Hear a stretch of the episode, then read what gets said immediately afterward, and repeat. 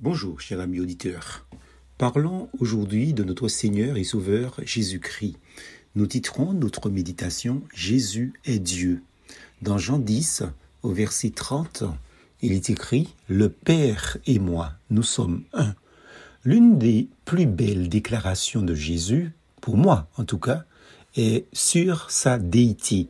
En Jean chapitre 10, verset 30, comme à l'entête, Le Père et moi, nous sommes un. Il suffit d'examiner la réaction des Juifs pour comprendre qu'il s'agit là d'une revendication de sa divinité.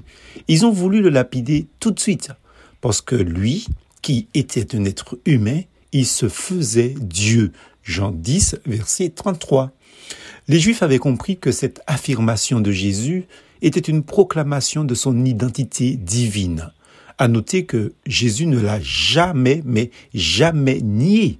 Lorsqu'il a déclaré Le Père et moi, nous sommes un, dans Jean 10, verset 30, il voulait dire qu'il était d'une même nature et d'une même essence que Dieu le Père. Jean chapitre 8, verset 58 en est un exemple.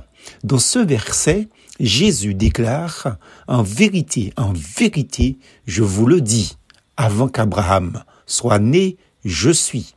Les Juifs qui ont entendu cette déclaration ont pris des pierres pour le tuer pour blasphème, comme l'exigeait d'ailleurs la loi de Moïse dans Lévitique chapitre 24 verset 15. L'apôtre Jean insiste sur la divinité de Jésus. Jean chapitre 1 verset 1 quand il dit et écrit que la parole était Dieu et en Jean 1 verset 14 il ajoute que la parole s'est faite homme.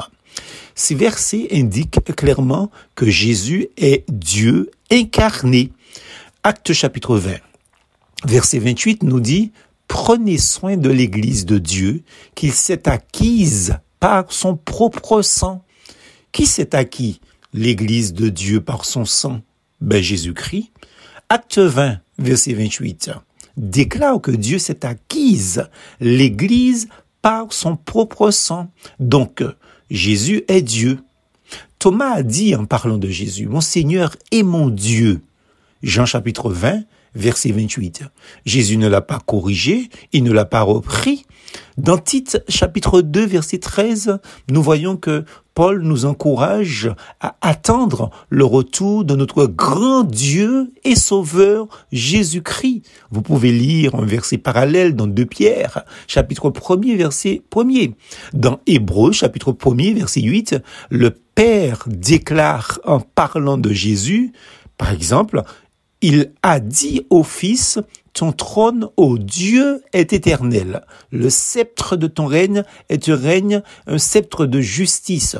Donc le fait que le Père l'appelle Dieu atteste que Jésus l'est réellement. Dans Apocalypse, un ange a averti l'apôtre Jean de n'adorer que Dieu dans Apocalypse 19, verset 10.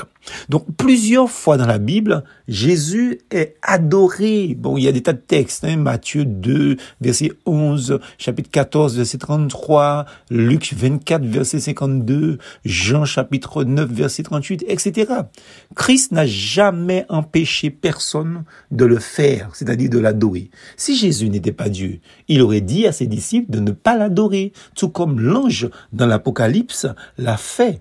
De nombreux autres versets passage des Écritures appuie la divinité de Jésus. La raison principale pour laquelle Jésus est forcément Dieu est que s'il ne l'était pas, sa mort sous la croix n'aurait pas suffi à payer le prix des péchés du monde entier. Jean chapitre 2 verset 2.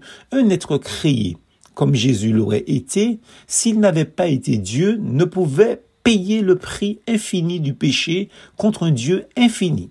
Dieu seul pouvait payer un tel prix, prendre sur lui tous les péchés du monde, de l'humanité. C'est ce qui est dit dans 2 Corinthiens chapitre 5 au verset 21.